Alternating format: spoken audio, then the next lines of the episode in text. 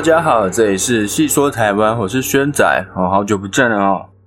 哦，最近出了一点小小的意外哦，阑尾炎哦，把盲肠割掉，然后住院了几天，所以没有什么更新。啊，现在呢就是出院了，然后在家里好好的养伤。工作的店刚好因为要重新装潢哦，就好好的休养一个月。好，那我们今天要讲的故事呢是乙仔姑牙沟故事。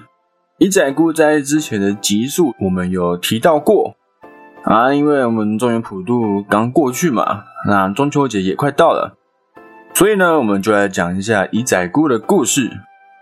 乙仔姑或称三岁姑、三姑，是台湾传说中已故的一名三岁女童魂魄。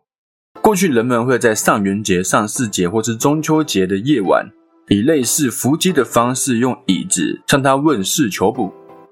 乙仔姑的故事发生的年代已经很久了，大概可以知道的是，大约在日治时期之前就已经存在。故事起源于是一位从小失去母亲的女孩，她不止从小呢就没有母亲，还有一位非常狠心的嫂嫂。嫂嫂经常使唤小女孩做一些粗活，包括烧柴煮饭。她在以前的时候，我们煮饭是用灶，然后添加稻草、木材来生火。那为了不让火熄灭，嫂嫂呢就叫女孩每天坐在竹椅上为灶添柴生火。那女孩为了顾火嘛，就一直顾火，没办法休息，不想让这个火熄灭。那只要火熄灭了哦，不小心啊，可能渡个孤啊，火熄灭了，嫂嫂就会殴打女孩，甚至呢，只让女孩睡在灶上，坐在竹椅上睡觉，每天呢，也只给女孩一点点的食物，哦，是非常的恶劣哦。那过重的工作，还有出活嘛，时常挨打，再加上饥饿，还有睡不好。每天呢，这样恶性的循环，小女孩越来越瘦弱了。这放在现在，我们年轻人都受不了了，更何况是这种小女孩。有一天早上，嫂嫂起床，按照每天的习惯，走到灶边，要叫小女孩起床生火煮饭的时候，却发现女孩坐在竹椅上，是一具冰冷的尸体。女孩过世了，过劳死，只有三岁。但是呢，嫂嫂却一点都不伤心。她把女孩的尸体随意埋在在猪舍，连简单的祭吊仪式都没有。相传呢，从此以后，女孩的鬼魂就附身在竹椅上，而被称为乙仔姑。许多的姑娘呢，都会向竹椅祭拜，祈求乙仔姑保佑她们平安。乙仔姑呢，她是因为被嫂嫂虐待致死，所以乙仔姑有时候也会不欢迎已婚的妇女参与祭拜。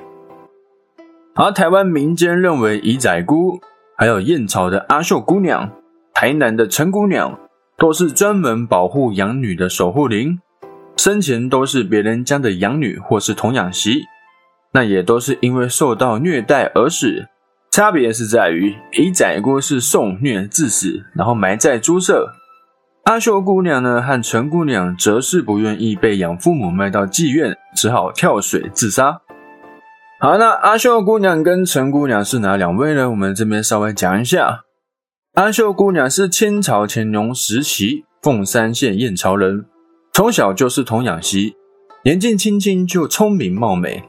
养父呢曾试图强奸，哦，没有成功。那养母呢，则想要把阿秀嫁给自己的痴呆残障的儿子，但是阿秀打算跟男友私奔，遭到爱上自己男友的杨姐揭发，哦，也是蛮蛮八点档的剧情哦。养父母得知之后，想要把她卖到妓院，阿秀最后跳湖自杀，并以时常显灵，哦，帮助受虐的养女或是童养媳而著名。那据传说，阿秀的男友也投水殉情哦，就是跟阿秀一起去的。好像陈姑娘呢，是清朝光绪时期的台南府人，被养父母虐待后，还卖到妓院，途中呢有逃脱。虽然有苏家的新婚夫妇想要帮忙搭救，但是养父母依然不肯罢休。陈姑娘不堪痛苦，最后只好跳河自杀。不久之后呢，就附身到苏家这个新娘身上。苏家到东港请来王爷神，与陈姑娘谈判，最后呢为陈姑娘立庙，才结束此案。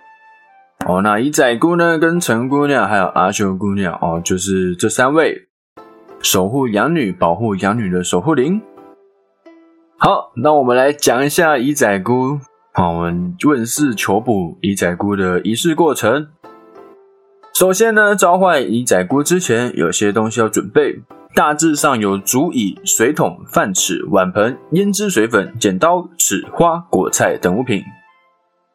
一般来说，会在农历正月十五上元节，或是八月十五中秋节举行。那准备好竹椅跟各种物品之后，会把物品放到竹椅上各个位置。有两位未婚的女性扶着椅子的四只脚，开始唱歌谣，呼唤姨仔姑现身。那歌谣也有很多种不同的版本，我们这边就不细说。唱完歌曲，如果姨仔姑来到现场，就会感受到，哎，椅子好像变重了。接着就可以开始问姨仔姑问题。他会以饭匙前后摆动，敲击水桶来回答。例如，如果你问一仔姑啊，明天会是晴天吗？如果是的话，请敲水桶三声。一仔姑呢就会敲击三次水桶，表示说，哎，明天会是晴天。